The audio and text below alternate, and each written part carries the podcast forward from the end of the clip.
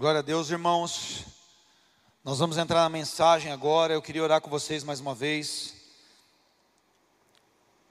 Se você puder fechar os seus olhos aí na sua casa, vamos agradecer ao Senhor, consagrar a Ele esse momento. Pai, em nome de Jesus, nós te louvamos. Que privilégio enorme nós temos de estar aqui, Senhor, com tantos desafios, com tantas dificuldades, mas o Senhor tem nos sustentado, é a Sua força que tem trazido para os nossos corações o vigor necessário para não retrocedermos e continuarmos firmes no propósito. Eu quero orar agora, Senhor, por cada uma dessas famílias que estão aí, Senhor, passando mais de perto essa dificuldade, talvez pela falta de um trabalho, talvez, Senhor, pelos recursos que se tornaram escassos, ou, Senhor, por terem entes queridos que estão passando por dificuldades na sua saúde. Pai, em nome de Jesus, entra com a provisão, estende a Sua mão mão e abençoe e faz milagres, Senhor, na vida dessas famílias agora, Senhor, enquanto nós abrimos o nosso coração para a tua palavra, que o Senhor também ministre em nós com o poder do teu Espírito Santo para a tua glória, para que nós sejamos edificados e recebamos a força necessária para continuarmos no propósito para o qual nós somos chamados para a honra e glória do nome de Jesus. Se você crê na sua casa, diga amém e abre comigo lá em Hebreus, no capítulo 12, no verso 14.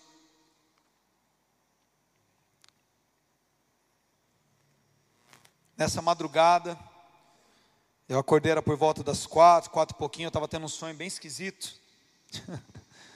Uns sonhos que às vezes eu tenho aí, eu estava, tinha ido morar na Índia. Deus tinha levado minha família para morar lá e eu comecei a ver coisas muito difíceis. Eu levantei, um pouco perturbado com aquele sonho. E é uma, uma colega havia mandado uma mensagem no meu Instagram de um perfil de um camarada aí que defende umas coisas meio esquisitas.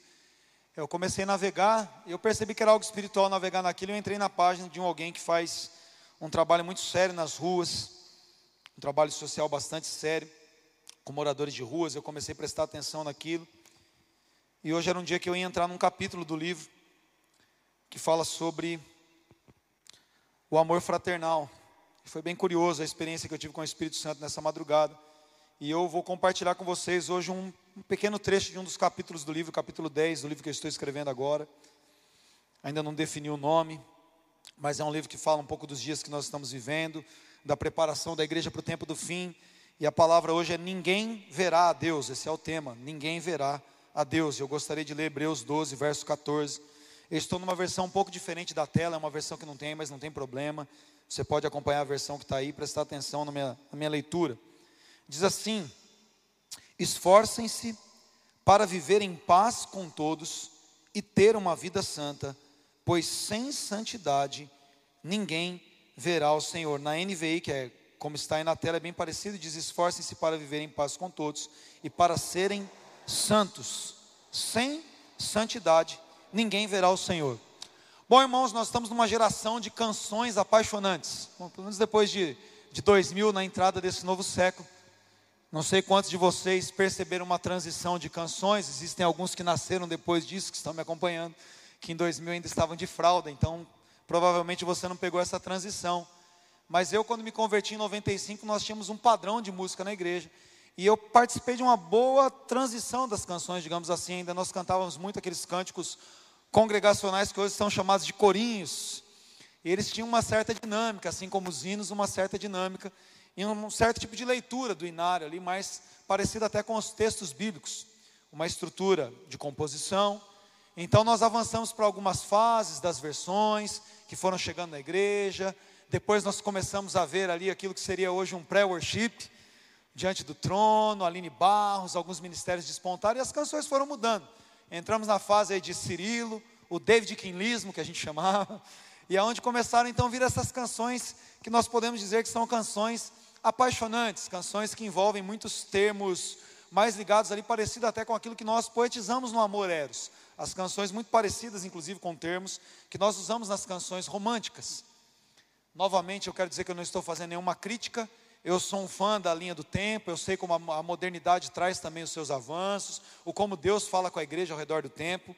Por mais que eu goste muito de canções antigas, eu amo as canções novas e nós aprendemos muito com isso que acontece, mas eu queria enfatizar esse ponto em que nós mudamos a chave. Né? Hoje ainda nós estamos num período onde os ministérios internacionais voltaram a despontar, então nós conhecemos Bethel, nós conhecemos agora Maverick City, uma igreja que eu comecei a ouvir recentemente, tem Elevation, tem muitas igrejas muito bacanas, fazendo um som muito bacana e também sendo traduzido para o português. Nós aqui na igreja cantamos muitas canções assim, e eu amo aquilo que Deus está falando com a igreja. Mas a meditação na minha madrugada hoje partiu desse princípio das nossas canções. Deus começou a me lembrar das canções que nós cantamos. Aliás, hoje nós cantamos uma canção maravilhosa aqui, que é uma dessas canções. Nós cantamos uma canção que é o toque do céu aqui, que eu estou desesperado por um toque no céu. Eu abro meu coração. Jesus, meu coração é teu. É uma canção que tem total devoção e entrega. Nós cantamos muito isso para o Senhor, irmãos. Nós dizemos: Senhor, eu quero te ver, eu quero olhar nos seus olhos, eu quero me entregar nos seus braços. São canções de uma devoção, de um amor declarado com muita intensidade. Vocês vão concordar comigo. Eu desejo estar mais perto do Senhor também. Eu não tenho nenhum problema com essas canções, pelo contrário. Eu amo poder dizer isso para o meu Senhor, porque essa é uma verdade para mim. Eu desejo estar mais perto do Senhor, eu desejo olhar nos olhos do meu amado. Meu coração bate mais forte quando eu sinto a presença dEle, quando eu sei que o Senhor está perto de mim, como Ele sempre está perto. O meu coração fica queimando de amor por Ele. Eu amo cantar isso para Ele. Mas eu fico pensando se nós realmente aprendemos qual é essa forma de vê-lo. E é aqui que eu queria falar com você. É muito interessante quando eu leio no mesmo texto dentro de um mesmo contexto aqui, que é um contexto que fala sobre uma rejeição que nós podemos fazer ao Senhor. Eu, eu gosto muito do texto em Hebreus 12, desde o início, quando nós somos inspirados a não permanecermos nos nossos embaraços, mas olhando para os mártires, olhando para o sacrifício de Jesus, continuarmos prosseguindo da nossa fé. E o verso 13 ele diz que nós devemos, então, aqui no verso 12 e 13, firmarmos as nossas mãos, os nossos joelhos, para podermos avançar e, e vivermos em caminhos retos, mas ele termina dizendo que não apenas nós caminharmos em caminhos retos, mas para que o manco não se desvie antes, que seja curado. Então, no versículo 14, nós lemos isso: esforcem-se para viver em paz com todos e para serem santos, porque sem santidade ninguém verá o Senhor. E eu acho muito interessante quando nós vemos no mesmo contexto de santidade a comunhão quando nós observamos no mesmo contexto de santidade o amor fraternal. Isso me chama muita atenção, irmãos, porque o verso 15 diz ainda: cuidem que ninguém se exclua da graça de Deus, e que nenhuma raiz de amargura brote e cause perturbação, contaminando muitos. Ou seja, em dois versículos em que está falando sobre santidade, essa santidade não é uma santidade apenas que envolve o eu, não é uma santidade apenas particular ou uma santidade pessoal, mas é uma santidade que envolve o conjunto, que envolve o grupo. Por isso que ele diz: esforcem-se para viver em paz com todos e para serem santos. São duas coisas talvez muito distintas para nós, mas que estão amarradas no mesmo contexto. Então, novamente, ele diz: cuidem para que ninguém se exclua. Cuidem, façam isso. Se nós pensarmos um pouco antes nessa mesma carta, no capítulo 10, nós vamos perceber o quanto a preocupação da santidade está ligada à santidade coletiva. E é muito sobre isso que eu quero dizer, porque não é uma novidade apenas que o autor aos Hebreus aborda, mas João, na sua primeira carta, no capítulo 1, no versículo 7, novamente ele está falando sobre santidade, porque ele está falando do nosso relacionamento com o Senhor, um Deus que é luz, um Deus no qual não há trevas. Mas então, no versículo 7 ele diz: Se porém nós andarmos na luz, como o Senhor está na luz, ou seja, se nós não andarmos em obras das trevas, se nós não vivermos uma vida de pecado, se nós não vivermos uma vida excluída da graça de Deus, como o autor aos Hebreus diz, então ele diz no, no, próximo, no próximo verso desse parágrafo: temos comunhão uns com os outros. Novamente, não é um contexto isolado que acontece em Hebreus, mas aqui na carta de João nós novamente estamos vendo que santidade e comunhão são faces distintas de uma mesma moeda se nós andamos em comunhão, se nós estamos na luz, se nós andamos em comunhão com o Senhor, nós então temos comunhão uns com os outros, e nesse contexto de estarmos na luz e termos comunhão uns com os outros, que o sangue de Jesus vem então nos livra de todo pecado. Ou seja, mais uma vez na palavra de Deus nós percebemos que a santidade que Jesus promove em nós quando nós temos comunhão com Ele é um tipo de santidade que envolve o coletivo. Aliás, esse é o nome do capítulo do livro, coletivo. E esse é o trecho do capítulo que chama Ninguém Verá a Deus. E é exatamente sobre isso que eu quero dizer, irmãos, porque nós percebemos que quando nós vivemos na luz, o resultado não é distanciamento, o resultado é comunhão. Quando nós vivemos em comunhão com o Senhor, o resultado não é que nós nos afastamos das pessoas, o resultado é que essa comunhão na luz com o Senhor faz com que nós nos aproximemos dos nossos irmãos. Não existe distanciamento social na luz que nós andamos, não existe distanciamento do corpo quando nós estamos com comunhão na luz do Senhor. Pelo contrário, essa comunhão na luz do Senhor, a santidade dele que brilha em nós, faz com que nós nos aproximemos uns dos outros. E é por isso que, voltando aos Hebreus, nós percebemos que sem santidade nós não podemos ver a Deus. Mas é aqui a minha pergunta: como nós vemos Deus através dessa santidade? Deixa eu dizer uma coisa para você. muitas vezes eu li esse texto, e eu confesso que talvez até essa madrugada eu ainda li esse texto, a primeira vez, pensando nessa ótica, que, puxa, se eu não me esforçar então para me tornar alguém santo, ou seja, para viver uma vida de acordo com os preceitos da palavra, iluminado pelo Espírito Santo, guiado pela lei da liberdade produzida na minha comunhão com o Senhor, eu não vou para o céu. E isso não é, não está errado. Isso não deixa de ser uma verdade. Eu preciso viver uma vida em comunhão com o Espírito, em obediência à palavra, para que então eu seja de fato alguém que é salvo, alguém que estará com o Senhor. Mas ler a comunhão nesse mesmo contexto de santidade me traz um novo prisma. E é exatamente sobre isso que eu quero dizer com você isso que eu quero dizer para você nessa noite, porque o contexto da santidade aqui está intrinsecamente ligado ao contexto da comunhão uns com os outros. Esforcem-se para viver com, em paz com todos, porque sem santidade ninguém verá o Senhor. Deixa eu dizer uma coisa para você. Quando a santidade do Senhor domina as nossas vidas, nós começamos a ver o Senhor nos outros. Nós começamos a ter a possibilidade de ver a Deus, talvez sem olhar tanto para o alto, mas começando a olhar um pouco mais para o lado.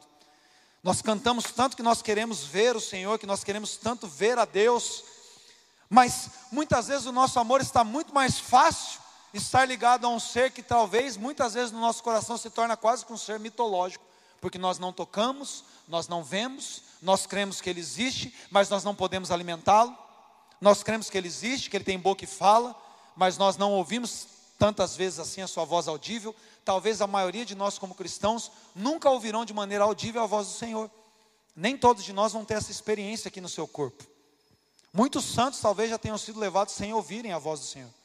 Muitos santos que nós admiramos, inclusive, talvez já tenham ido para a glória sem terem sido tocados fisicamente pelas mãos do Senhor sem terem experimentado um milagre físico. Mas eu garanto para você que é impossível que algum ser humano que tenha tido comunhão com o Senhor não possa tê-lo visto num mendigo que está sentado numa rua, num familiar seu que está passando por um momento de depressão, que não possam ter visto o Senhor numa pessoa que precisa ser coberta, precisa ser amparada, precisa ser acudida. E se nós formos santos, nós veremos a Deus em todas as oportunidades que Ele nos permite vê-lo nas pessoas que estão do nosso lado.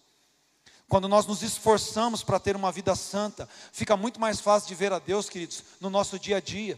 Nós procuramos muitas vezes um Deus que é o Deus verdadeiro que nós servimos, mas naquele que nós não podemos ver. E Deus diz que se nós declaramos que amamos um Deus que nós não vemos, a forma mais prática de ratificarmos esse amor é estendendo a nossa mão para pessoas que nós podemos ver.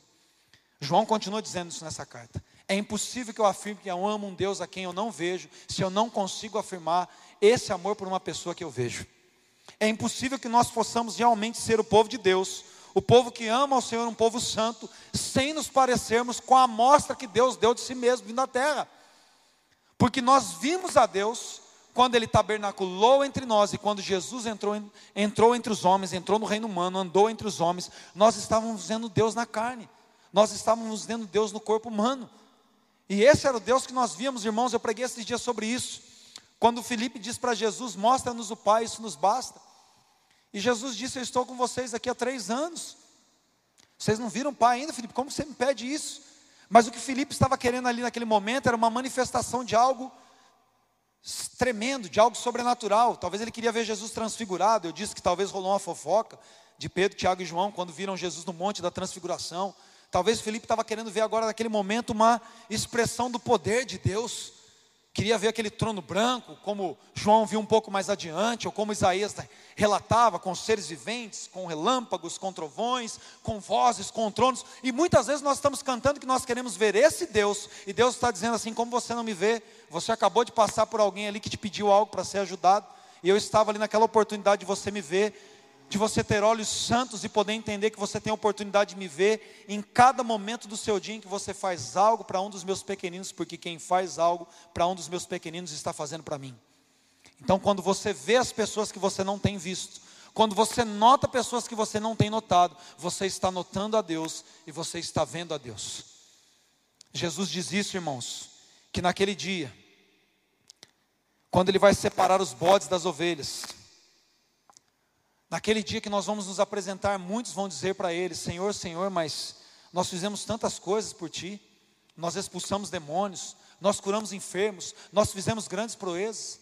E Jesus diz: Não, afastem-se de mim, vocês que praticam a iniquidade, porque eu estava nu e vocês não me vestiram. Ora, Jesus, quando que o Senhor ficou nu? Eu nunca te vi nu.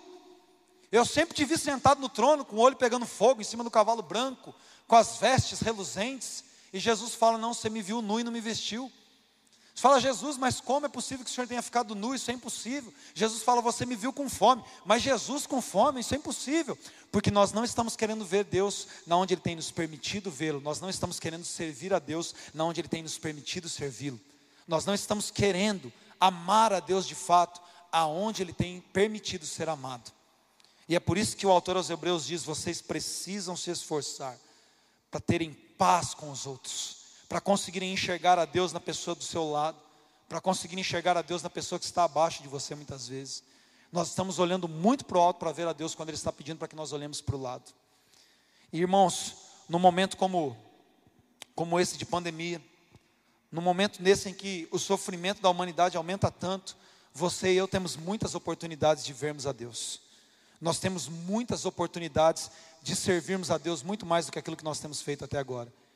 E a minha oração nessa noite por você, a minha oração por mim nessa noite, pela igreja do Senhor, é que a igreja de fato se torne relevante por ser aquela que se esforça por viver em paz com as pessoas que estão do seu lado, que se esforça por realmente amar ao Senhor, não apenas com as nossas canções, que nós queremos continuar cantando para Ele, adorando, mas quando nós pararmos de cantar aqui no templo, quando nós abaixarmos a porta e irmos para a nossa casa, que nós possamos continuar dizendo para Deus, quando nós abrimos o vidro do nosso carro, entregarmos de repente um alimento para alguém que está pedindo. Que nós possamos continuar cantando com as nossas ações o quanto nós amamos o Senhor e o quanto nós queremos vê-lo de fato, porque Ele está nos permitindo vê-lo todos os dias, Ele está nos permitindo ouvi-lo todos os dias, Ele está nos permitindo ser as Suas mãos, irmãos, e essa tem sido a minha oração mais fervorosa todos esses dias.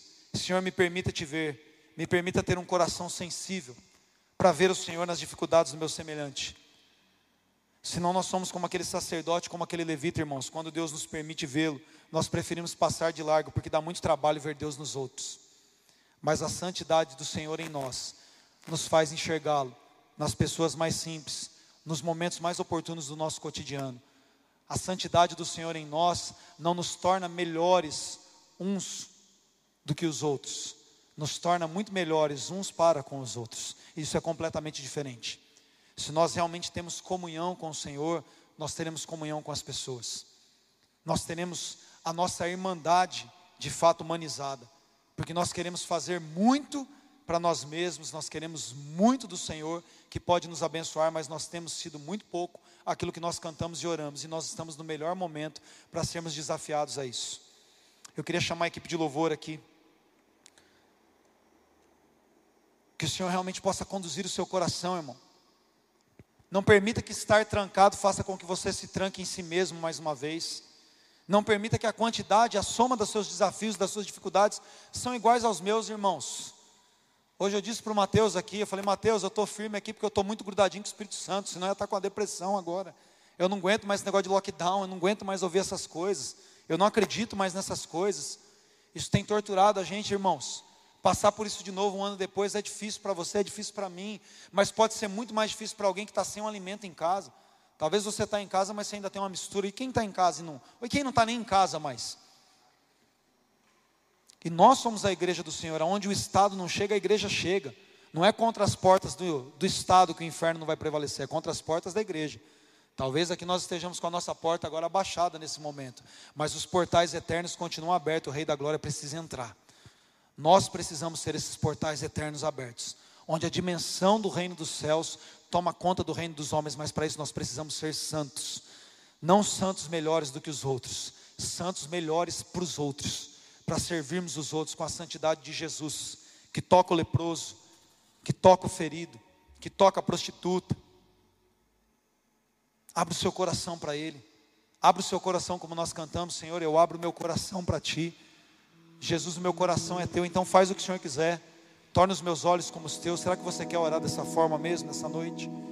Fale com Ele. Deixa o Espírito Santo manifestar a graça e bondade dele dentro de você nessa noite. Clame a Ele. Clame a Ele. Clame a Ele. Senhor, entre nos nossos corações nesse momento. Ministra a tua verdade em nós, Senhor. Ministra a tua verdade em nós, Senhor.